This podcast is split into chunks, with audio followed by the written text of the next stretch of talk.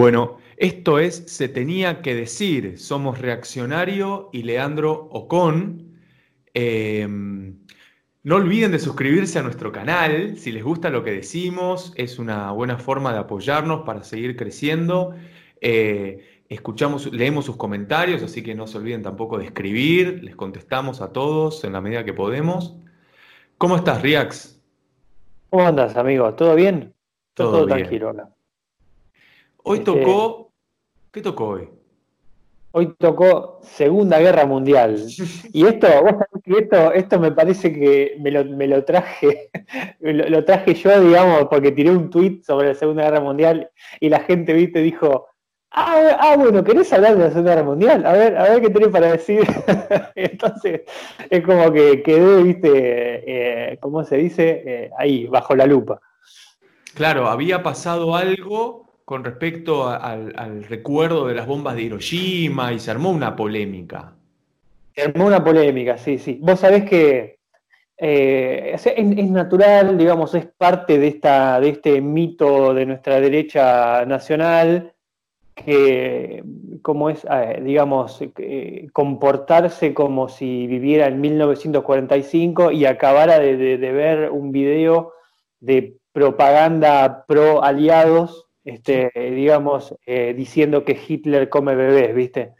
Entonces, no, existe, o sea, como, como la, derecha en Argentina es una, es una ideología de que, digamos, eh, se construye, como ya dijimos, en oposición a algo, no es que construye algo por sí misma, sino que se construye en tratar de ser lo más despreciable para el bando opuesto, eh, era natural que terminaran justificando, digamos, una bomba atómica digamos, un poco quizás eh, para hacer, es como el que come carne cruda y le saca la foto para que el vegano lo vea, también, eh, digamos, de alguna manera justifica los atropellos, las atrocidades eh, en materia de, derechos humanos de una potencia que a ellos particularmente les agrada y que a sus enemigos, en teoría, les desagrada, ¿no?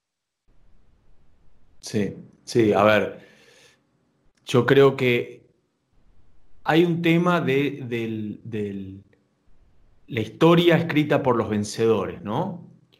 A mí me pasa algo muy, muy raro con, la guerra y con la justificación de la guerra, que creo que es eh, por qué la estudio tanto, porque me genera una profunda contradicción, es contradictorio, esta idea de la Primera Guerra Mundial se llamaba la guerra para terminar todas las guerras. Era como un sobrenombre que tenía y era como una locura, era como una cierta paradoja.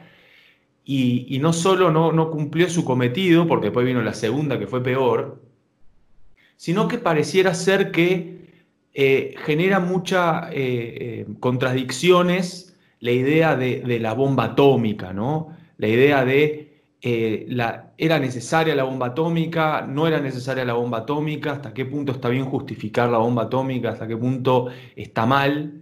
Algo que después se, suele hablar mucho hoy en día eh, en otras polémicas.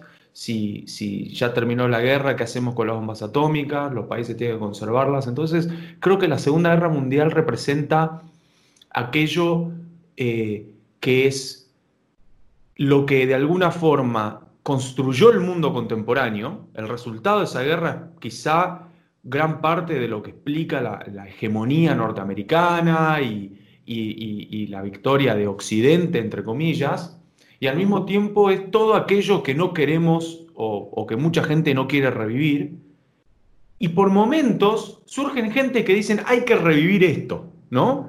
Esto hay que revivirlo porque el que te dice, hacen falta guerras, hace falta esto, entonces pareciera ser que, es, dos caras de una misma moneda, ¿no? La violencia necesaria y la violencia innecesaria. Creo que, creo que se, resume en, eso la Segunda Guerra Mundial. Em, la verdad es que, podemos decir tantas cosas, no, la verdad es que no sé ni, por dónde arrancar. Yo yo te, tiro, te tiro una, te tiro un, hilo ahí como para, que, como para que arranquemos y vemos para dónde podemos ir. Eh, si yo te digo, por ejemplo, si yo les digo a, los que nos están escuchando, ¿no? Eh, en 1945 Massachusetts conquistó el mundo, ¿no? Que es una frase, es una frase del, NRX, ¿viste? De la neoreacción, eh, que se dice mucho. ¿Y qué significa? Massachusetts conquistó el mundo en 1945. Bueno, eh, si nosotros tomamos, digamos, eh, este origen de la clase gobernante liberal, ¿no? y lo, tratamos de, ver de dónde salió, lo cierto es que salió del noreste de los Estados Unidos, ¿no? O sea, cuando, cuando Estados Unidos se independiza, eh, el hervidero de la sedición, ¿cuál era? Según eh, Sidney Fisher, por ejemplo, eh, o Peter Oliver, no me acuerdo. Era Boston, digamos. Hmm. Boston era el, el, hervidero, el semillero de la sedición, ¿no? Y si vos, em, o sea, la, rebelión contra la corona británica comenzó en Boston. A partir de ese momento, digamos, la, la élite que, se fue, que, se, que ya estaba establecida en Boston desde los, eh, digamos, desde los inicios de la, em, ¿cómo es? de los colonos ahí en, Massachusetts, em, esa élite se, digamos, empieza a convertirse en la, en la élite dominante de los Estados Unidos y oficializa ese dominio con la, lo que Moldbach llama la primera de las tres guerras modernas. ¿no? La primera fue la guerra civil norteamericana, donde el, norte de los Estados Unidos, particularmente el noreste, que es casualmente donde, donde están ubicadas todas las universidades Ivy League, digamos, si vos buscas en el mapa, las de ocho están en el noreste, ¿no? ahí cerca de Boston. Eh, Brown, Princeton, eh, Stanford, bueno, varias otras. Y como es Harvard, Yale, por supuesto. Y mm, esta Primera Guerra Moderna consolida la élite en, Estados Unidos. Luego viene la Primera Guerra Mundial y después viene la Segunda Guerra Mundial, que es entre esas dos, o sea, lo que Estados Unidos hace en la Segunda Guerra Mundial, en realidad lo quiso hacer en la Primera. Cuando vos decías muy bien que se la llamaba la guerra para terminar con todas las guerras, era básicamente una guerra santa una guerra casi te diría religiosa por eh, imponer la libertad, la democracia, los derechos humanos en todo el mundo, obviamente bajo la tutela de los Estados Unidos, que en ese momento hay una frase muy famosa de Teddy Roosevelt que dice, los Estados Unidos no tienen opción, digamos, o sea, no, hay, no tenemos elección, tenemos que tomar protagonismo en el mundo porque estamos llamados a hacerlo, es toda parte del, mito norteamericano, o sea... El destino eh, manifiesto. El destino manifiesto, exacto. Es esa, eso que a veces se dice y no se sabe en qué es, ¿no? Es esa necesidad de los Estados Unidos de, pensar que ellos tienen que ser la vanguardia espiritual y moral del planeta, ¿no? Eh, y eso uno no es una teoría conspirativa, uno lo puede leer de los mismos autores, ¿no? En, eh, esa eh, Primera Guerra Mundial, que es mi conflicto, entre comillas, favorito para estudiar, porque realmente fue entendida por mucha gente como, qué sé yo, Nicholas Murray, Butler, por ejemplo, o em, gente de esa, de esa época, John Dewey, bueno, la gente que estaba, en, eh, intelectuales norteamericanos que estaban muy interesados en que Estados Unidos entre en, la guerra eh, para darle forma al mundo en base a la democracia y la libertad. Cuando termina esa, esa, esa guerra y el proyecto de la Liga de las Naciones fracasa, ¿no? Y el Tratado de Versalles después sale mal en el sentido de que en lugar de aplastar a la moral alemana, lo que hace es exacerbarla, hacerla sentir humillada, digamos. Eh, y eso causa la Segunda Guerra Mundial prácticamente dos décadas después, o menos. Eh, sí, dos décadas después, casi puntualmente. Este, y cuando Estados Unidos vence y los aliados vencen en la Segunda Guerra Mundial, ahí es donde la frase de Massachusetts conquistó el mundo, donde termina la, última de las guerras modernas y donde finalmente la ideología americana, junto con la de sus aliados, es la que empieza a predominar en el mundo. ¿no? Eh, bueno, seguimos.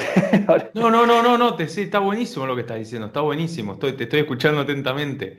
Sí, a ver, em, yo creo que, se produce algo muy interesante eh, desde el punto de vista histórico em, con respecto a, esto, a esta idea que, decís sobre cómo Massachusetts conquistó el mundo. Y tiene que ver con algo que yo por ahí lo remontaría a un momento constitutivo de la identidad norteamericana eh, de aquel entonces. Y, y yo iría un par de años atrás, iría a la, guerra de secesión.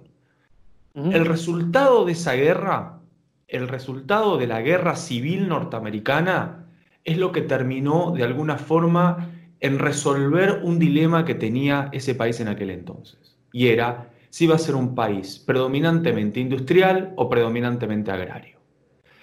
Y lo que estaba en disputa era la esclavitud. Porque para ser un país industrial necesitas obreros pagos, necesitas mano de obra salariada. Para ser un país predominantemente agrícola ganadero, en aquel entonces necesitabas esclavos. Entonces ahí es donde se produjo el mayor eh, choque de, de, modelos de economía política que tenían que resolverse. ¿Qué hacemos con las clases más bajas? ¿Las hacemos obreros o las mantenemos esclavos? Entonces, se tradujo automáticamente en uno de los conflictos más violentos de la historia norteamericana y probablemente del mundo, porque eh, en, términos no de cantidad por ahí de muertos, pero sí en, algunas cosas, eh, de algunas prácticas eh, de, violencia que se hicieron. Y, y, el resultado de esa guerra terminó dando por victoria al modelo industrial, ¿no? a la burguesía industrial ascendente de Estados Unidos, que después no le fue suficiente. No le fue suficiente porque se combina con este destino manifiesto. Y es el modelo de guerra que, se instaura desde aquel entonces, que en realidad la victoria fue más que nada gracias a los instrumentos industriales, la posibilidad del ferrocarril de transportar municiones, la, posibilidad de instaurar nuevas maquinarias y nuevos instrumentos para el, para el conflicto, después se terminó traduciendo en el modelo de guerra que vamos a ver en su, en su máxima expresión en la Segunda Guerra Mundial. Porque en esas guerras, la guerra moderna, como decís Molbach, es la guerra industrial. La guerra de las grandes industrias. Es la industria puesta, es esa, esa extraña combinación entre la industria, la nación y, la, y, digamos, el gobierno, todo fusionado al servicio de imponer una voluntad por sobre la voluntad del otro, del otro que yo considero enemigo. Entonces, ¿qué vemos en la, en la, Segunda Guerra Mundial? Que es esta parte, digamos, el, efecto no deseado, sobre todo cuando termina siendo la bomba atómica la que dice, bueno, acá, acá se acabó, es, llegamos a un punto de no retorno, es, si seguimos por este camino, vamos a matarnos a todos, vamos a vivir un mundo post-apocalíptico que queremos evitar. Pero en algún momento alguien tenía que usar esa arma y decir, loco, eh, hasta alguien tenía que pegar el martillazo.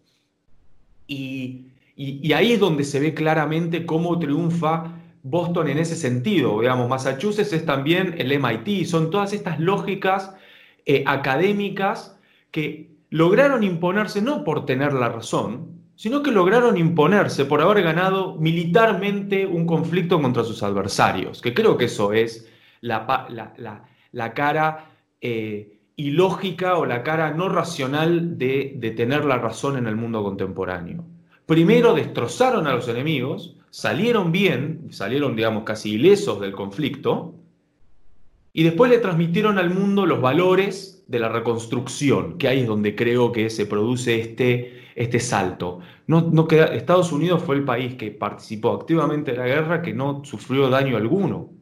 Hasta el año 2001, con el atentado de las Torres Gemelas, Estados Unidos no había recibido ataque extranjero en su propio territorio. Eh, y, en cambio, las potencias europeas, incluso las victoriosas, estaban destrozadas. Era, era, era, era un, destrozo total porque habían sufrido todo tipo de calamidades eh, por la capacidad destructiva de los tanques, la capacidad destructiva de las bombas, la capacidad destructiva de los, de los aviones. Y esa guerra industrial creo que es parte de eh, un paradigma que, quedó la historia como a esto podemos llegar, esto queremos evitar. Sí, vos sabés que en esa época, eh, entre la Primera y la Segunda Guerra Mundial, eh, se publicó muchísima literatura en Estados Unidos sobre cómo cómo íbamos a planear el mundo después de la guerra, ¿no? Eh, ya desde el año, desde el año eh, particularmente hablando de la Segunda Guerra Mundial, que es la de la que hablamos hoy, eh, ya desde el año 41, Estados Unidos, a través del Consejo de Relaciones Exteriores, que tenía su propia publicación, que se llamaba Foreign Affairs, una revista que hasta creo que hasta hoy, en día sigue saliendo. Sí, es una revista muy popular. exacto. Digamos, ya estaban planeando cómo reconstruir el mundo a partir de 1945. Ellos, o sea, la, diferencia existe, digamos, entre la, narrativa oficial nacional de los Estados Unidos, que era luchar por la libertad eh, contra las atrocidades de Hitler o de, Alemania. Eh, por cierto, ahora vamos a hablar de ese tema porque eh, la Segunda Guerra Mundial no fue una guerra por los derechos humanos, ni mucho menos, pero ahora, ahora vamos a hablar digamos, tenías la, parte del interés nacional, ¿no? Que casualmente había sido, porque si vos lees las, publicaciones del Consejo de Relaciones Exteriores, lo que dicen es que ellos tratan de igualar el, interés de la oligarquía industrial norteamericana con el interés nacional, digamos. Entonces, ellos lo que decían era lo siguiente, mira, para mantener este sistema de precios que tenemos, este sistema, esta economía que tenemos, no nos alcanza con Estados Unidos, o sea, el, territorio nos queda chico. Entonces, si nosotros queremos mantener este, este mismo nivel de vida, nivel de, economía, tenemos que expandirnos, digamos. Entonces, Estados Unidos en ese momento tenía muchísimos intereses en el sudeste asiático. Eh, esto se puede leer en un libro que se llama Imperial Brain Trust, que habla mucho de, eh, por ejemplo, eh, ya desde el año 41, en Estados Unidos se decía, desde principios del 41 o hasta incluso antes se decía en Estados Unidos que la guerra con Japón iba a ser inevitable, por ejemplo. O sea, que ellos decían, si Japón se extiende hacia el, hacia el sur, digamos, eh, porque Japón tenía ganas de hacer su propio imperio, como Estados Unidos tenía ganas de hacer su propio imperio. Que uno sea un imperio formal y el otro un imperio informal, eh, digamos, no cambia demasiado. La cosa es que Japón no tenía, porque ese es un mito muy interesante de la Segunda Guerra Mundial, que Japón eh, y Alemania tenían ganas de dominar el mundo, ¿no? Entonces, si no los detenían eh, eh, ahí, ellos iban a terminar básicamente invadiendo América por un lado y por el otro, ¿no? Por el Pacífico y por el Atlántico. lo cual es un mito absoluto, digamos, no, hay evidencia absoluta de, que, de eso. Pero eh, este Consejo de Relaciones Exteriores dice, mira, tenemos que cuidar nuestra materia prima en el sudeste asiático porque sin esa materia prima esencial, creo que sacaban el caucho, no sé qué cuántas cosas más, eh, que casualmente décadas después lo llevaría a Vietnam, a Estados Unidos, por el mismo motivo, por, la, materia prima del sudeste asiático. Eh, digamos, lo que, lo que estaba sucediendo era que básicamente había un choque de intereses económicos entre los dos países y la, hay una teoría que dicen que es conspirativa, que yo no sé si es conspirativa o no, que Estados Unidos, varios oficiales ya sabían que, iba a ocurrir el ataque a Pearl Harbor, por ejemplo. O sea, eh, ya no me quiero meter en eso porque ya es como meterse por ahí en cosas que uno no maneja. Eh, pero sí eh, entender que por, el lado del Pacífico había intereses de Estados Unidos puntuales de la oligarquía financiera que se hacían pasar por el interés nacional, digamos. Eh, pero realmente no era así. O sea, lo que uno ve en una película de Hollywood es propaganda pura que con el tiempo se fue desarrollando y refinando para terminar en una especie de guerra por la libertad y por la democracia y por los derechos humanos, digamos, cuando en realidad no era así. Totalmente. Em, volviendo, quiero, quiero volver a un punto que, me gustó mucho, que era esta idea de cómo hay, una, hay una lógica imperial que está disfrazada de palabras y conceptos que los interpretamos a la luz de cosas que creemos hoy en día, y es cuando ganó Estados Unidos o ganó Occidente, este Occidente, porque Alemania también es Occidente, pero estoy hablando del Occidente capitalista y liberal, triunfó la libertad, ¿no? Esta, esta idea de cómo hay una lógica imperial detrás del discurso de triunfó la libertad. Y que está muy bien escondida detrás de mecanismos que nos hacen creer qué es la libertad y qué no es la libertad. Y en este sentido, y ahí es donde se ve clarísimo cómo eh, ganó una forma de entender la libertad. La forma de entender la libertad es la libertad económica. Entonces, una vez que termina la Segunda Guerra Mundial, la lucha que ocurre, la, que se traduce en, en, lo que se llamó después la Guerra Fría, fue que la Segunda Guerra Mundial, en realidad, en realidad, no la ganó solamente Occidente. En aquel entonces triunfó la Unión de las Repúblicas Socialistas Soviéticas y triunfó Estados Unidos con los aliados occidentales europeos y los que realmente perdieron la Segunda Guerra Mundial fueron los regímenes fascistas, o los que se denominaron fascistas, ¿no? Eh, principalmente Alemania, Italia, Japón, como los principales referentes de esa identidad, que no era simplemente una lucha entre dos bandos, era una lucha entre tres bandos. Y ahí es donde generalmente la dialéctica o, nuestra, o la forma o la mentalidad o, la, o cómo se reescribió la historia eh, terminó siendo que en realidad ganó Occidente, cuando en realidad la Segunda Guerra Mundial la ganan los soviéticos y la gana el Occidente capitalista. Y después ese conflicto entre esos dos bloques, esas dos identidades, esas dos economías políticas, empiezan una puja histórica para ver quién es el último vencedor, ¿no? a ver quién es el que realmente va a dominar el mundo eh, una vez terminada la Segunda Guerra eh, Mundial, empieza la famosa Guerra Fría y de recién en 1989, simbólicamente hablando, tenemos un solo victorioso que va a durar muy poco tiempo hegemónicamente hablando, unos 10 años, hasta unos 10, 20 años, hasta que después de vuelta empezamos a tener tensiones. Em, pero esto es algo que también hizo la maquinaria de Hollywood, hacernos creer siempre que la Segunda Guerra Mundial la terminaron ganando los aliados. Y eso es absolutamente falso. La Segunda Guerra Mundial la ganan los aliados y los soviéticos, que ahí es donde terminan firmando los famosos tratados, eh, y ahí es donde terminan dividiendo Alemania. Alemania queda Alemania Occidental, Alemania Oriental. ¿Cuál era el punto y qué es lo que el, el mundo post -guerra, Segunda Guerra Mundial quiso evitar y todavía quiere evitar? Es el ascenso de los fascismos. Y lo que sí quiere que prevalezca es estas formas económicas de tendencia universalistas, ¿no? Porque lo que sí tienen en común por ahí el, liberalismo de alguna manera y el comunismo de alguna manera es la, es la noción de la universalidad. a diferencia de, la, de la identidad arraigada a la cultura, a la tradición, a todo esto que bueno, que lo veníamos hablando, bueno, eso es lo que no, eso es lo malo. Lo malo del mundo está ahí. Y ese es el pacto que después se va a ir viendo en las tensiones contemporáneas. Tenemos que hacer todo lo posible para que esto no vuelva a ocurrir. Ese es el malo de la película. Sí. Vos sabés que hay un, hay un libro que de, Benjamin Trueblood se llama, y Trueblood como True Blood, así como con doble O, eh, y el libro se llama eh, Federation of the World, Federación Mundial, Federación del Mundo, se llama el libro. Tiene, o sea, si yo te digo ese, ese nombre hoy en día, es como, uy, este es un, viste, es un, es un conspiranoico barro. El libro es de 1899, o sea, antes de, toda, de todo lo que, digamos, no está cargada de las mismas ideas del, que podría estar cargado un libro que se llame así hoy, ¿me entendés?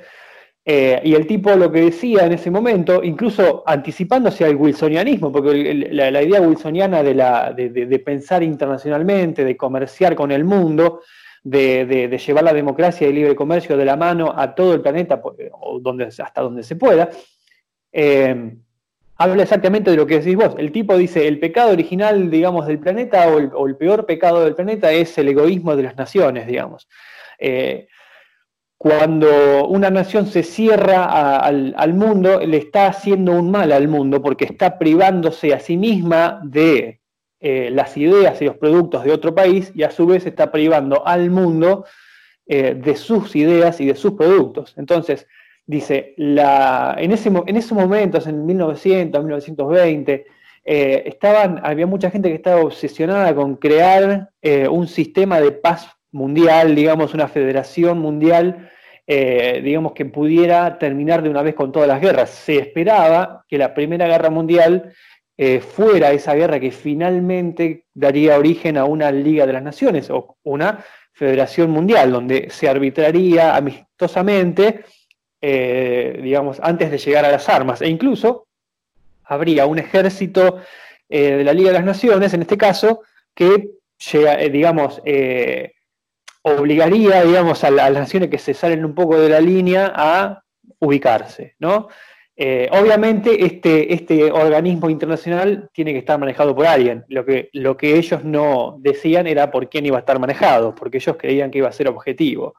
Este, pero desde, desde, o sea, ¿por qué los Whigs ingleses querían que los norteamericanos se independicen? Porque a ellos les convenía más comerciar con, eh, con unas colonias desarrolladas que comerciar, eh, digamos, con este pueblo, digamos, medio eh, atrasado que, eran las colonias, por ejemplo. O eh, por qué los liberales siempre estuvieron a favor del libre comercio, porque los, los regímenes monárquicos siempre fueron muy celosos y estuvieron opuestos al libre comercio. Entonces, los, qué sé yo, las, las, colonias españolas solo podían comerciar con España, las colonias británicas solamente con Bretaña, y a ellos no les servía ese orden, ellos creían en la libre circulación de bienes y de personas.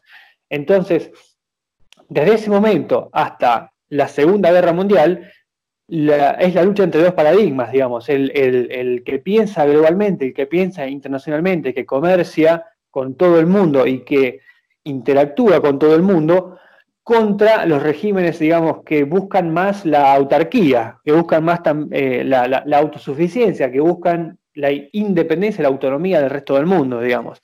Ellos ven como un, como un casi uno de los, de los peores pecados y el, es más, el causante de la guerra. Ellos creen que la guerra la causa el nacionalismo. Y es increíble y es perverso porque ellos, ellos son como el que, el que como es, eh, hay, una frase, frase, excelente de Wilfredo Pareto que habla de los humanitarios, ¿no? De la gente que cree en la paz mundial, de los pacifistas. Dice, son la clase de gente que, eh, eh, como es, eh, asfixiaría a un perrito de tanto abrazarlo, dice el tipo. ¿no? Tiene esa cosa de, fanatismo religioso de que, de que quieren hacerte el, tanto el bien que son capaces de matarte a palos con tal de hacerte el bien, ¿me entendés? está esa. Bueno, en fin lo que vos decís es excelente, o sea, siempre fue, digamos, este, este, este, tipo de conflictos, la revolución liberal que viene desde hace siglos, siempre fue eh, tratando de eliminar barreras al comercio y a la circulación de personas, digamos, y que eh, con la Segunda Guerra Mundial casi definitivamente eh, termina con eso, más allá de que, por supuesto, no se puede controlar a todo el mundo y siempre terminan resurgiendo. Hay un, un corto del año 1945 que se llama Hitler Lives. Es eh, pura propaganda boomer, pero al máximo, sobre lo que pensaban los norteamericanos en ese momento. Y los norteamericanos decían, los alemanes son una raza de salvajes, básicamente, que desde 1870, con la guerra eh, franco-prusiana, hasta 1914, con, el Kaiser Guillermo, y después eh, con, con, Hitler en la Segunda Guerra Mundial, son unos tipos que básicamente eh, son eh, salvajes, asesinos y comen bebés todos. Es, pero tenés que verlo, porque es así. se llama Hitler Lives. el film. Y dice, ¿qué tenemos que hacer ahora? Y ahora, ahora tenemos que evitar que vuelva a pasar lo mismo, porque los alemanes siempre, tarde o temprano, les vuelve a salir ese espíritu revoltoso y bárbaro y que, digamos, tienen ganas de dominar el mundo. Una proyección, pero increíble, pero bueno. O sea, proyección, o sea, ¿quién habla de dominar? Proyección psicológica. Eh, claro, exacto, en ese sentido lo digo. Eh, y el tipo dice, tenemos que evitar que Alemania se vuelva a levantar, dice. O sea, es una, es una película de pura propaganda producida por nada menos que la, la Warner Brothers. Exacto. Eh, de año 1945, producida por eh, dirigida por el mismo director de Harry el Sucio. Eh, o sea, tenía producción, una ¿eh? producción importante. Bueno, ¿qué dice ahí? que básicamente los alemanes son unos salvajes y hay que evitar a toda costa que se vuelvan a levantar como nación. Y es increíble porque de alguna manera lo lograron, porque a partir de ese momento los alemanes se han portado más que bien, les han como metido en la cabeza un sentimiento de culpa increíble. Eh, sí, no, a ver. Em, es un tema, digamos, como eh, Gran Bretaña y, y Estados Unidos en ese sentido han logrado construir una especie de imperialismo, pero que los sujetos de ese imperio se creen que no están bajo un imperio. Creo que eso es gran parte del, sistema contemporáneo y de lo que hace que funcione de alguna manera eh, sin demasiadas... Eh, que, haya gente efectivamente que defienda el sistema imperial, digamos. Y es la idea de que, a diferencia de los otros mecanismos y formas imperiales, que puede ser también la Unión de, la Unión de las Repúblicas Soviéticas, etc., es que em, en, Occidente se ha defendido muy extrañamente esta noción de libertad que yo que digamos que veníamos charlando, esta idea de libertad, pero libertad en términos económicos, la idea de que es mejor la libertad del mercado que cualquier otra alternativa de libertad, no sé, la libertad de, de por ahí circular en la calle, no que me cobren peaje. Digamos, cuando yo voy por la autopista y me cobran peaje, ¿qué, qué libertad es esa? ¿Dónde, ¿Esa es la libertad en términos económicos? ¿Esa es la libertad en términos políticos? Hay algo medio raro que alguien esté frenando la calle, digamos la calle, no la autopista, y me impide la circulación, salvo que yo le pague. Eso, digo, eh, en mi barrio es, como extorsión, digamos. Y te dicen, no, bueno, pero anda por acá. No, bueno, pero no en todos lados tengo una, una, auto, una vía colectora o paralela. Entonces, ahí es donde, ese es un buen ejemplo que a mí se me ocurre cuando pienso, ¿esto qué libertad es? ¿Esta qué libertad es? ¿La libertad en términos económicos? Porque en realidad, eh, digamos, hay una corporación que hizo la autopista, etcétera, etcétera, no tengo otro camino. Entonces, para poder usarla libremente, entre comillas, tengo que cumplir determinadas normas. No me tengo que estrellar con ningún auto, no me tengo que, no puedo manejar a la velocidad que yo quiero. Hay como una serie de cosas que hacen que ese mecanismo funcione y me, lo venden como libertad. Em, no, estoy en contra, digo, alguien tiene que haber hecho la autopista, entiendo la rentabilidad económica, pero en términos filosóficos hay un dilema. ¿Esto es libertad o no es libertad? Porque si no puedo pagar, no puedo circular, entonces ¿dónde está la libertad? Eh, y los ingleses han sido muy hábiles a lo largo de la historia para vender este modelo. Por eso incluso ellos han apoyado muchas de las movidas de independentistas en América del Sur. Muy bien como lo, como lo decía, digo, cuando eh, eh, las colonias españolas con España, las colonias francesas con Francia, etcétera, etcétera. Entonces, ¿qué hicieron los ingleses? Los ingleses muy hábilmente, y eso se ve muy bien en la, en la independencia de Haití. Eh, es, muy, es muy raro porque eh, eh, ahí hay una figura histórica muy interesante de un general francés, eh, digamos, haitiano, que al principio estaba en contra de los franceses, después estaba después a favor de los ingleses, después y fue cambiando porque él lo que quería era la independencia de Haití y fue cambiando de bando todo el tiempo. Pero ¿quién obligaba al cambio de bando? ¿Dónde está la extrañeza? Es que los ingleses fueron muy hábiles en el siglo XIX, porque presionaban en Argentina estuvieron las invasiones inglesas. Eh, eh, eh, su participación siempre fue muy rara, porque ellos invadían, cuando perdían el conflicto, decían, bueno, nosotros no te vamos a meter más presión y vamos a invadirte, pero a cambio quiero la concesión de los ferrocarriles. A cambio quiero comerciar así. A cambio quiero comerciar así. Entonces, la, el mecanismo del militar estaba acompañado con un contrato detrás. Entonces, era, una utilización de violencia y negociación, que eso es algo que eh, eh, a veces se pierde de las guerras. Uno dice, no, mira cómo están perdiendo las guerras, mira cómo Estados Unidos perdió la guerra de Vietnam. Es verdad que Estados Unidos perdió la guerra de Vietnam, pero se aseguró desde entonces, sobre todo Vietnam, Afganistán. Afganistán es el principal productor de opio. La gente viene diciendo, Estados Unidos eh, perdió la guerra de Vietnam, de Afganistán, y se está retirando. Pero hay algo ahí de fondo que es rarísimo y es cómo funciona el mercado del opio en el mundo. Cómo durante, desde, el conflicto de Vietnam, los aviones militares norteamericanos también llevan productos ilegales. Cómo eh, eh, durante, durante muchos conflictos hay algo que no se dice del conflicto militar.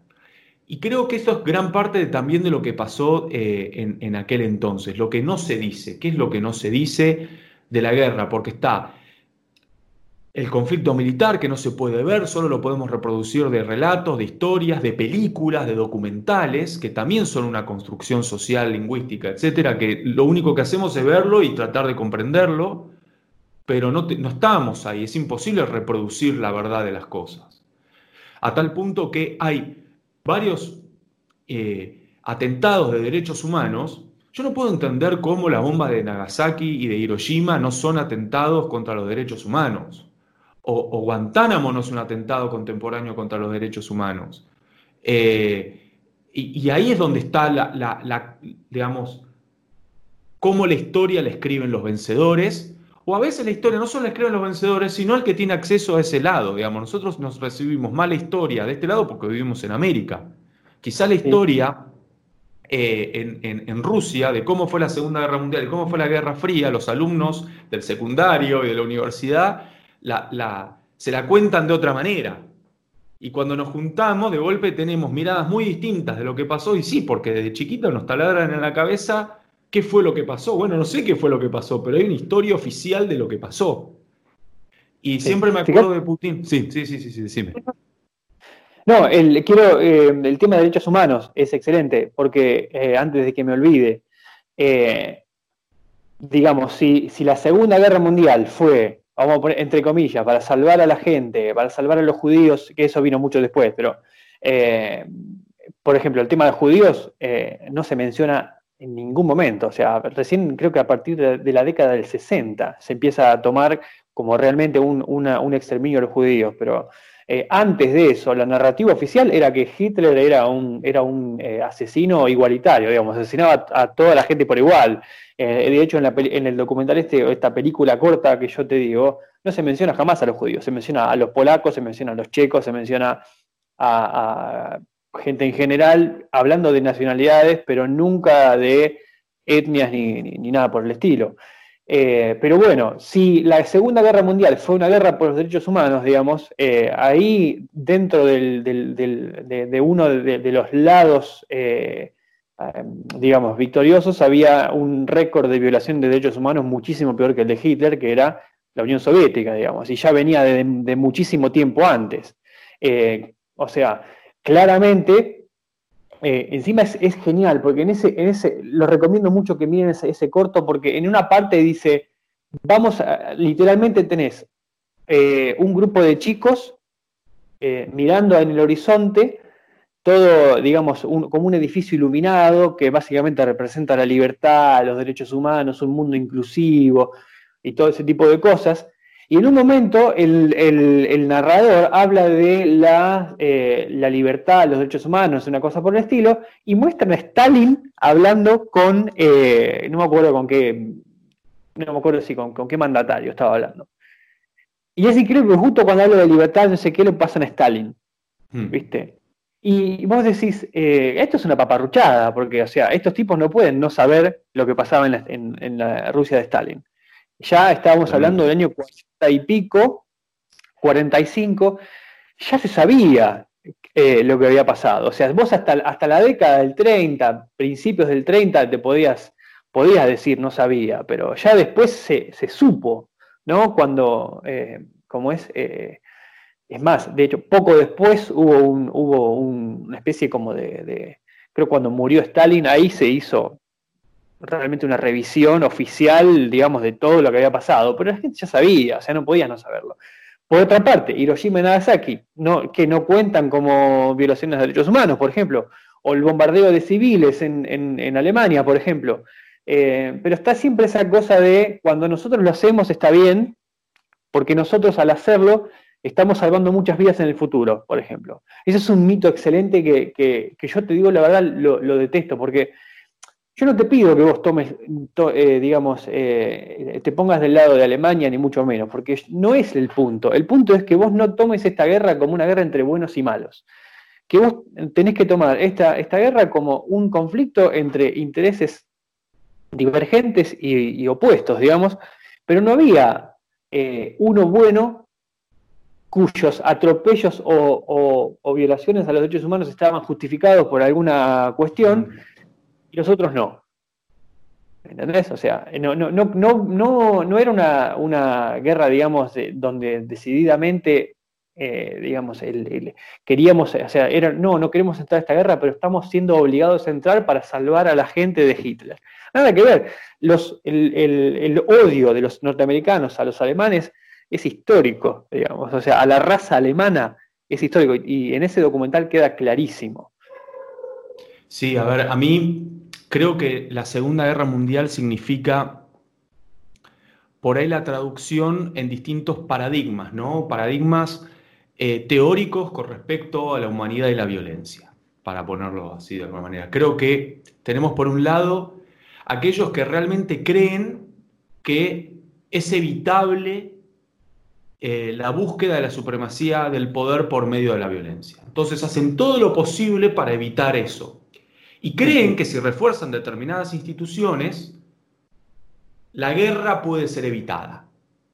Ahora, creo que la principal crítica que le haría a ese primer sector es, vos no te das cuenta que esas instituciones que vos estás reforzando eventualmente van a llegar a un nuevo conflicto, porque las mismas contradicciones de esas instituciones que reforzás, que hoy en día se las denomina globalistas en muchos casos, la idea de reforzar los derechos humanos, etcétera, llegan un momento a a encontrarse con sus propias contradicciones. Y es, vos estás siendo de alguna forma tan autoritario como lo que criticás de autoritario. Es, esto es así y así porque esta es la mejor forma de evitar conflicto. Y si yo no estoy de acuerdo, a la cárcel. ¿sí? O esto, o lo otro. Entonces de golpe empiezan a caer en lo que ellos mismos critican. Porque la única forma de reforzar un comportamiento es imponiendo la fuerza. Eh, cuando alguien te dice, no, yo no estoy de acuerdo, o te impones o dejas que, o que te domine la institución. Después tenemos, en un segundo lugar, la gente que valida un uso de la violencia en función de la idea que está detrás de esa violencia, lo que vos decías. La eterna contradicción de la violencia ejercida por los victoriosos de la, de la Segunda Guerra Mundial, en este caso, por ejemplo, Estados Unidos usando la bomba nuclear, es más válida que la violencia del otro, bueno, mm, ahí estamos haciendo un poquito de agua. Esa gente por sí justifica la violencia y refuerza la violencia negativa contra el otro, pero filosóficamente hablando tenemos una contradicción gigante. Entonces vos lo que, no estás validando la violencia, en el fondo estás validando a la persona y no te importa nada lo que haga después. Lo importante es ganar, bilardismo puro, digamos. Y después tenemos a los que no niegan la violencia y llegan un que son los, los, para mí de alguna forma los más racionales, son los que a veces son los tildados de pecho frío hoy en día, que te dicen, bueno, no sé, la historia de la humanidad es el uso de la violencia, me parece que hay que revisar eh, todo, porque no me parece que este tenga tanta razón como dice tenerla, y este tampoco está tan, tan, no era el malo, el mundo no es solamente buenos y malos, en la guerra, en la Segunda Guerra Mundial, todos hicieron actos atroces, es parte de la naturaleza de la época, lo que yo te decía, la guerra industrial, etcétera, y ganó uno y listo. Ah, vos sos un pecho frío. No, bueno, no te, loco, lo sé. Eh, eh, se usó la guerra, se usó la violencia y ganó uno, y bueno, es la que tocó, que es a veces parte del paradigma que nos toca vivir. O sea, ya está, vivimos en un mundo donde nos tocó vivir la hegemonía norteamericana y, y, parte de ese mundo y parte de la construcción teórica que nosotros tenemos en la cabeza, cultural, no puede ser, no, podemos escapar esas lógicas. Yo no, no sé, me tocó vivir acá. ¿Qué voy a hacer? No, tengo una mirada que, no puede estar mucho más abierta a otras a información que la que, que la que se me hizo disponible por cuestiones idiomáticas. No sé, yo no sé leer ruso. Entonces, me gustaría, me encantaría leer ruso, es un idioma que tengo pendiente, pero no puedo leer literatura académica del siglo XIX rusa que no está traducida en ningún idioma. Nos toca los idiomas que, podemos manejar. Sí, o sea, es más, nadie tampoco te pide que, detestes tu, propio, tu, propia cultura, o sea, si te tocó vivir la cultura americana, bueno, y, yo, yo miro Salvando al Soldado Ryan, por ejemplo. uno no, odia, pero, pero también uno como estudiante de historia serio, digamos, que ese es mi, realmente mi, mi objetivo, es tratar de entender las cosas como fueron. Y entender que la guerra, la Segunda Guerra Mundial es una guerra eh, en la que todos los bandos tenían su propia propaganda y básicamente el 99% de lo que vas a encontrar escrito sobre esa guerra es propaganda de un lado o de algún otro lado. O sea, eh, tenés que tratar de ser lo más objetivo posible, tratar de abstraerte, o sea, lo que sucede es que la Segunda Guerra Mundial es el, es el mito fundador de, básicamente, de un, vamos a poner entre comillas, entre, de, un, de un orden mundial, digamos. Es, ese, se le da casi hasta un sentido religioso a esa Segunda Guerra Mundial, donde, donde el bien triunfó contra el mal y a partir de ese momento estamos, hemos estado tratando de construir un mundo mejor, siempre teniendo cuidado de que no vuelva a surgir ese monstruo del fascismo que siempre nos está mm. acechando. Viste que siempre yo estaba como, el fascismo está a la vuelta de la esquina, ¿viste? Está esa, película genial que nunca la vi, pero la quiero ver, que habla de los nazis que estaban ocultos en la luna, ¿no? Eh, es como que esa, esa noción de que los nazis están en la luna, ¿viste? En cualquier momento se, da vuelta, se abre la luna y sale la nave de Hitler, eh, porque es esa parte del miedo que, que en un momento fue muy real, de hecho, porque, por ejemplo, el plan Marshall fue una estrategia económica para evitar que resurgiera el fascismo en, Europa y que también avanzara el comunismo, ¿no? que ya en ese momento, año 48, ya la Guerra Fría estaba, eh, digamos, eh, andando. Eh, te quiero ver de tres, cosas, tres episodios importantes, digamos, o tres ejemplos importantes de, hablando de la libertad, por ejemplo. es una libertad entendida para mí de una manera, como vos decías, o sea, plantea contradicciones tremendas. Por ejemplo, Estados Unidos en Japón, por ejemplo. Eh, Japón no quería abrirse al mundo. Japón es una islita chiquita en el, norte del Pacífico que no jode a nadie. Y en el siglo XIX, en el año 1850, Japón eh, no tenía, o sea, vivía prácticamente en una, en una situación feudal, digamos, eh, totalmente atrasado, pero estaban bien, ellos estaban viviendo la suya y no, y cuando vos llegabas en un barco a, Japón, los tipos te decían, pegate la vuelta porque no queremos saber nada. Eh, cuando llega el barco, uno de los primeros barcos eh, norteamericanos a, O sea, en realidad antes de, antes de Perry habían llegado otros, pero bueno, vamos a hablar de Perry puntualmente. Perry se planta, Matthew Perry como el actor de Friends, bueno, ese, ese, ese hombre llega en un barco enviado por, por, Estados Unidos a abrir nuevos mercados, ¿no? Eh, y llega a Japón y el tipo se le planta ahí dice, no, no me voy a ir de acá hasta que me atienda el emperador, eh, mm. o un representante importante del emperador, no recuerdo bien, y me voy a quedar acá. Y yo, hasta que no me den bola yo de acá, no me voy porque yo quiero comerciar con Japón. Dice el, o sea, quiero comerciar. Yo exijo la libertad de comercio. hay, hay, un libro excelente que habla de, eso que no me acuerdo ahora. Eh, y el tipo dice, yo exijo libertad de comercio para mí y para mi pueblo, dice el norteamericano. Eh, y que y, mientras tanto, mientras está hablando ahí, les pasea los barcos de guerra por adelante, digamos, una maniobra donde básicamente lo estaba persuadiendo para que se abrieran al mundo. Entonces, evidentemente yo libertad para cerrarme no tengo. O sea, es como que, eh, o sea, eh, vos me estás diciendo, hablando de libertad de comercio, pero yo te estoy diciendo que no, no quiero comerciar. Entonces, ¿libertad en qué sentido me estás hablando? Estás hablando de una libertad muy específica, básicamente la libertad de que yo te compre a vos y de que yo te venda a vos, eh, más allá de que vos te guste o no. O sea, la libertad para mí. Yo quiero, es como yo me quiero meter en tu casa y meter en tu casa y, de repente vos me decís, no, es mi casa. Y digo, mira, yo quiero libertad de comercio con vos, porque yo quiero eh, interactuar con vos de alguna manera. Eh, luego, Alemania en la Primera Guerra Mundial eh, básicamente lo único que buscaba era el derecho a existir. o sea, el, como es el régimen autárquico alemán de ese momento del Kaiser Guillermo. Eh, y Estados Unidos dijo no, o, Estados Unidos y Inglaterra, digamos, que ya estaban liberalizados. No, no, no puedes. O sea, tú, eh, cuando vos lees, por ejemplo, A Case for the League of Nations de, Wilson, el tipo dice que esos tipos de regímenes no pueden existir en el mundo. Dice el tipo. O sea, porque esos regímenes digamos, van en contra de la voluntad de los pueblos. Y dije, pará, ¿y a vos se te ocurrió quizás que ese pueblo quiere ese, ese régimen? O sea, eh, que fue impuesto por la fuerza, ¿me entendés? Eh, entonces, evidentemente, no tenés libertad para no comerciar, no tenés libertad para, hacer una monarquía o, un, o, algo similar, y después, finalmente, por ejemplo, cuando Hitler, eh, Alemania quiso expandirse, expandirse en Europa, como hicieron incontable cantidad de, regímenes a lo largo de la historia, de repente no podían hacerlo. ¿no? O sea, ¿cuántas veces se ocupó Polonia antes de, antes de la Segunda Guerra Mundial? o sea, eh, ¿cuántas veces se redibujaron las fronteras en Europa antes de 1939? Millones de veces.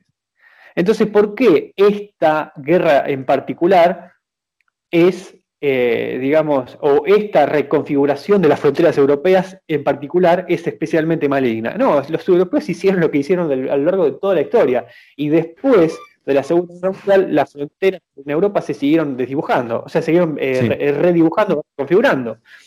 Entonces, vos no podés tener. En, en 2006, eh, Argentina jugó contra Serbia y Montenegro. Y después, ahora es Serbia y, Montenegro. Y el día de mañana capaz que se juntan otra vez. Y después capaz que se forman de vuelta en, alguna especie de, de, nación, qué sé yo, como, como Yugoslavia, como alguna de esas. Eh, pero eh, evidentemente no tenés derecho a no comerciar, no tenés derecho a existir como régimen autárquico o autoritario, y tampoco tenés derecho a eh, expandir tu, territorio militarmente. Entonces, claramente la libertad que, entendemos en Occidente eh, a partir de ese momento, o a partir de la supremacía del Imperio Británico, es la libertad que los Estados Unidos e Inglaterra creen que es la verdadera libertad. La libertad de jugar de acuerdo a sus propias reglas, a las reglas de ellos. Totalmente, totalmente. Eso, es, eso que acabas de decir de las fronteras me encanta porque tiene que ver un poco también con cómo después de la Segunda Guerra Mundial se planificó, eh, eso, es gran, eso es de la gran estrategia norteamericana, digo, ya se hablaba de cómo tenía que ser eh, la regulación de la población a nivel mundial, ya en 1949 se habla de eso, de cómo tiene que ser el funcionamiento del mundo. Y el funcionamiento del mundo implica estados-nación como la entidad máxima, de alguna manera, gubernamental de cada país. Se dibujó un mapa con líneas que dijeron, acá hasta acá llegaste vos, hasta acá llega el otro. Hay un sistema jurídico que, regula el comportamiento de las naciones y que la idea de ese sistema jurídico es en lo máximo posible es estatucuista. La, la, fluidez de los pueblos, así por decirlo, es, es algo que hay que evitar porque en esa fluidez territorial es donde se producen los conflictos. Y, digamos, en último lugar, que creo que ahí está el, uno de los puntos más complicados de este sistema, que, está muy bien desarrollado eh, en, el texto de Schmidt, de Carl Schmitt, El Nomos de la Tierra, tiene que ver un poco con eh, la lógica en la cual, por un lado, tenés un sistema jurídico y por el otro lado tenés un sistema económico. Y que ese sistema jurídico territorial que divide a los países en, estos territorios que, tienen que tener determinadas características, y, esto se ve clarísimo sobre todo desde, desde el fin de la Segunda Guerra Mundial, cuáles son los sistemas políticos deseables y cuál es el sistema económico deseable.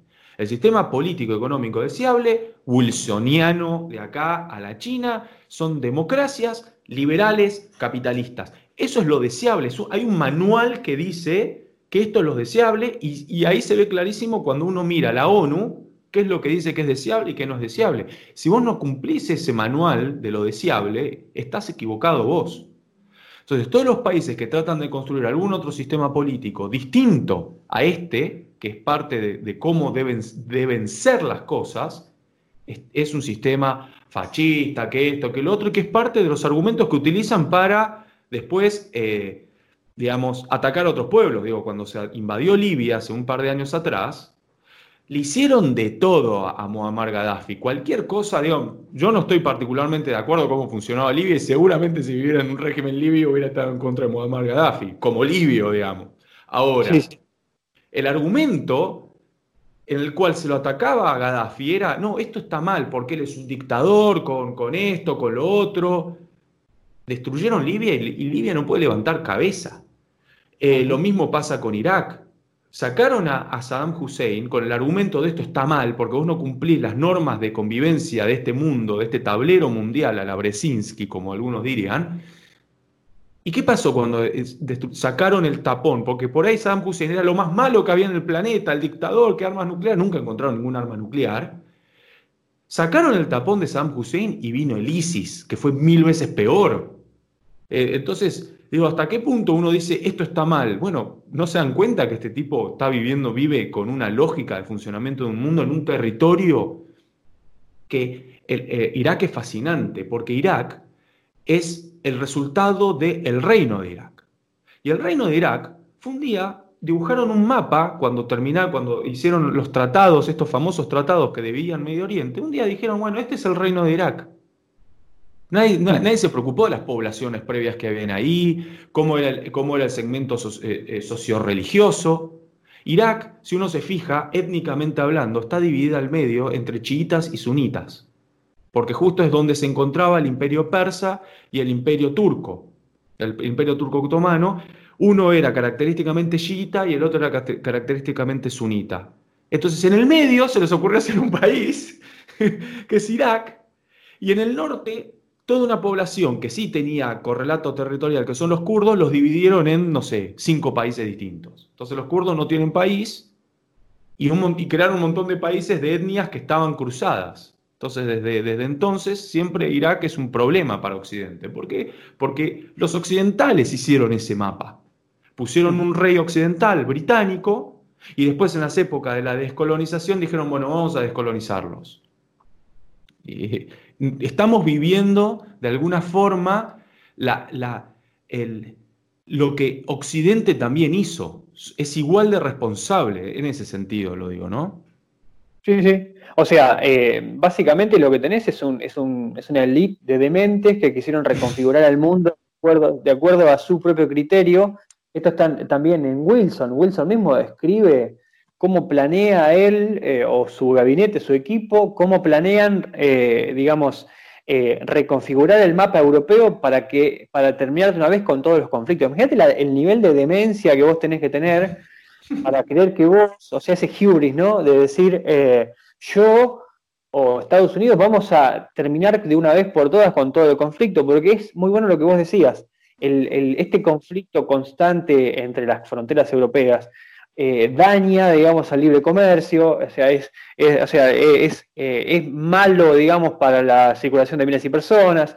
Eh, de repente te toca con que un régimen se quiere cerrar y ya ahí perdiste un mercado.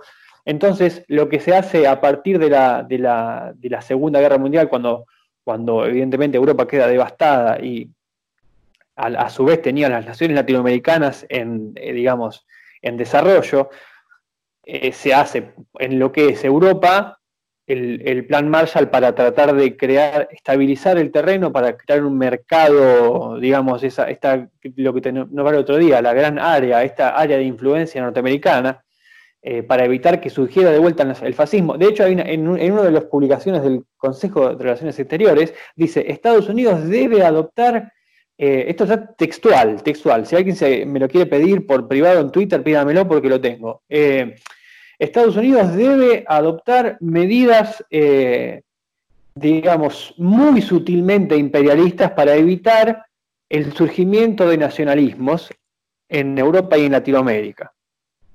¿Por qué? Porque los nacionalismos que hacen, hacen tomar conciencia al propio pueblo de su propio destino más allá, o sea, independientemente de los, de los intereses del imperio, que es un imperio informal, eh, en lugar de lo que ellos quieren, que en realidad quieren administradores eh, provinciales de una especie eh, de, de, gran mercado. ¿no? Es como dividir al mundo, esta área de influencia norteamericana que iba desde el sudeste asiático, América Latina, a la, al oeste de Europa y por supuesto Norteamérica, digamos, en este, digamos, en un gran mercado integrado. Entonces, eh, como es, eh, lo que ellos querían era justamente evitar estos, estos sobresaltos, estos conflictos, terminar con la guerra para que finalmente se pudiera estabilizar la zona a través de inversiones, desarrollo, infraestructura, infraestructura eh, política, porque digamos, el, como hablamos el otro día, el Banco, el banco Mundial, el, Fondo Monetario,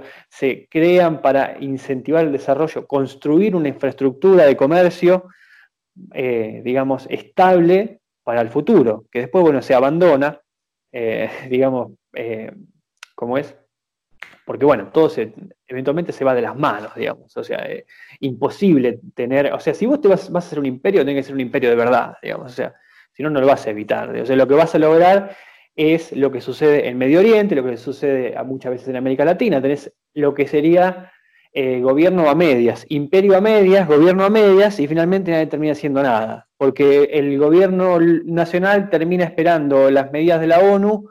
¿Y qué sabe la ONU? Lo que necesita Nepal, lo que necesita Argentina y lo que necesita, qué sé yo. O sea, es esa, esa cosa de tratar de encajar a todos bajo un mismo modelo económico y político, sin tener en cuenta la característica fundamental de cada uno de esos pueblos que vos estás tratando de estabilizar. O sea, ¿por qué el, japonés, eh, digamos, que de hecho, bueno, a los japoneses los, domaron, entre comillas, igual que a los alemanes quedaron domaditos y mansitos? Eh, pero ¿por qué tenemos que, por qué hay democracia liberal en Japón, democracia liberal en Argentina y democracia liberal en Estados Unidos? ¿Por qué tenemos que ser todos iguales? ¿no? Porque ellos tenían esa visión universal de la humanidad y tenían, como vos decías, esa visión wilsoniana del mundo, donde hay una forma de, gobernar que es administrar y una forma de tener una, economía, que es el libre comercio y el capitalismo. Totalmente. Eh, yo creo que, ¿qué pasa? Hay algo que tiene que ver con la universalidad del hombre, y en esa universalidad del hombre es donde cae eh, estas formas de gobierno. Vale la pena recordar que el Fondo Monetario Internacional y el Banco Mundial fueron creados después de la Segunda Guerra Mundial como parte de la doctrina de contención norteamericana contra los fascismos y contra la idea de prestar plata para reconstruir el país y que no caiga en la tentación de convertirse en un país comunista. Pero hay algo que es increíble, que es no perdimos el positivismo del siglo XIX. Y el positivismo del siglo XIX es el que dice que hay cosas que son técnicas, la economía y la, la regulación de las personas se puede hacer por medio de estadísticas, por medio de políticas universales. El universalismo y, la, y el positivismo se encuentran en estas instituciones que te recomiendan qué políticas hacer. Y entonces ahí es donde está lo fabuloso del imperialismo este contemporáneo que estamos viviendo. Porque las recomendaciones políticas vienen por parte de los nuevos eh, sacerdotes que tienen títulos en universidades que te dicen, no, vos querés bajar la inflación, entonces para bajar la inflación tenés que hacer esto, esto, esto, esto, esto. Bueno, cada vez que se hicieron esas recomendaciones en muchos países del mundo, la inflación aumentó, no bajó. Cuando vienen los, tecnócratas que estudiaron en universidades norteamericanas o europeas y, trabajan en la ONU o en el Banco Interamericano de Desarrollo o en el Banco Mundial o en el Fondo Monetario Internacional, te dicen, nosotros te prestamos plata, pero vos tenés que hacer estas políticas para que bajar la inflación, para esto, para el otro. Los países siguen esas recomendaciones y digo, nosotros en Argentina vivimos en un país donde se han aplicado esas recetas y han dado los resultados totalmente opuestos. Entonces no podemos decir si, hubiera funcionado, bueno, ponele. Pero claramente somos el caso donde no funciona. En, en la historia del mundo se han experimentado en Argentina esas políticas y se han demostrado que no funcionan. Entonces, ahí es donde me parece maravilloso este, este punto de contacto entre la ciencia eh, eh, económicas o las ciencias económicas y el universalismo. La idea de que, de, que, de que se puede aplicar universalmente un paquete de medidas en todos los países del mundo para que eh, funcione bien los países como si fueran todos los países un reloj que funciona de igual manera. y eso es lo maravilloso de, de, la fe que se deposita, y mirá la palabra que estoy usando, no es casual, ¿eh? La fe que se deposita en esos organismos internacionales. Y la ONU funciona igual.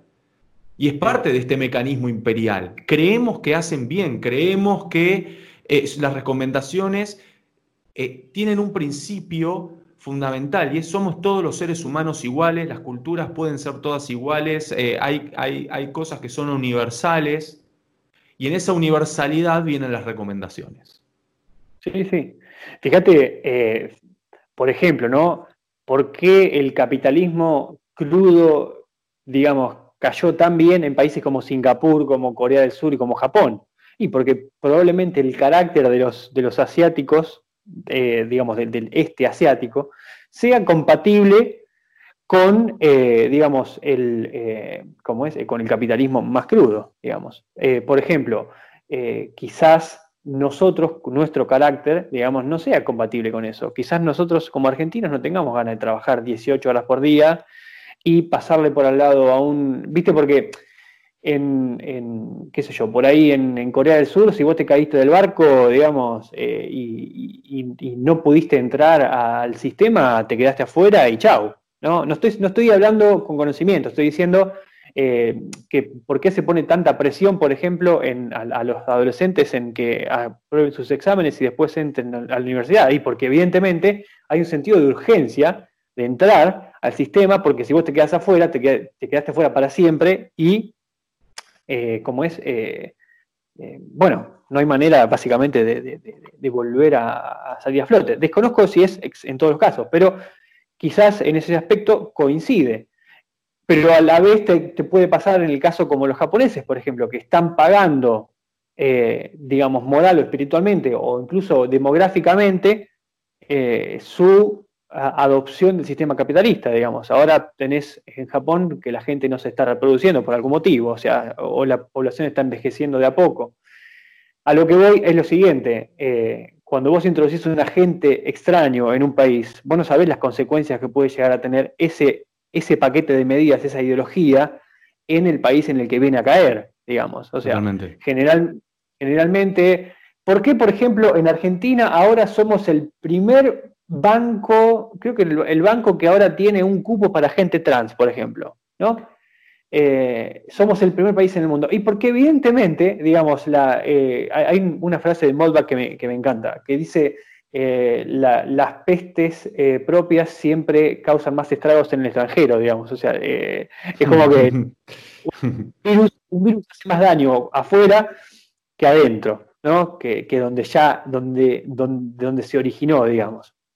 Eh, evidentemente, como argentinos, eh, tenemos, eh, estamos recibiendo esa, ideología y de alguna manera nos está afectando muchísimo más que a los propios norteamericanos, que, que aún siendo los creadores de ideología, no, no, los ha afectado al mismo punto como a nosotros, porque ellos no tienen en su quizás cupo trans en sus, en sus oficinas públicas. Pero no podemos decir que ellos no lo crearon. O sea, ellos mismos lo crearon, lo exportaron y acá eh, causó más, eh, digamos, causó más efecto que quizás en su propio país. Eh, entonces, cuando vos tenés este modelo universal de economía, este modelo universal de política, este modelo universal de cultura, vos no sabés después cómo esa cultura, cómo ese, ese paquete ideológico va a terminar afectando al país al cual vos lo exportaste, digamos, que puede hacerle bien, entre comillas, como algunos países, que yo, Corea del Sur, en cierto sentido, y le puede hacer muy mal, qué sé yo, es como que vos quieras imponerle la cultura norteamericana a los iraquíes, ¿no? O sea, es una locura.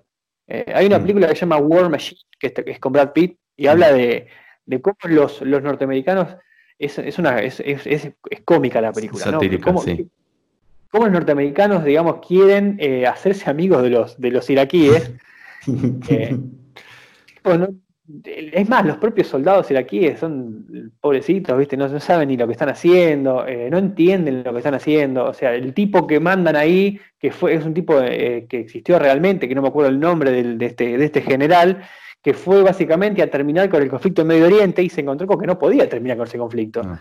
Y el tipo fue con esa cabeza a solucionar los problemas del mundo, que es un poco la mentalidad norteamericana, digamos, de salir al mundo a decir yo tengo la llave para terminar con todo esto, digamos.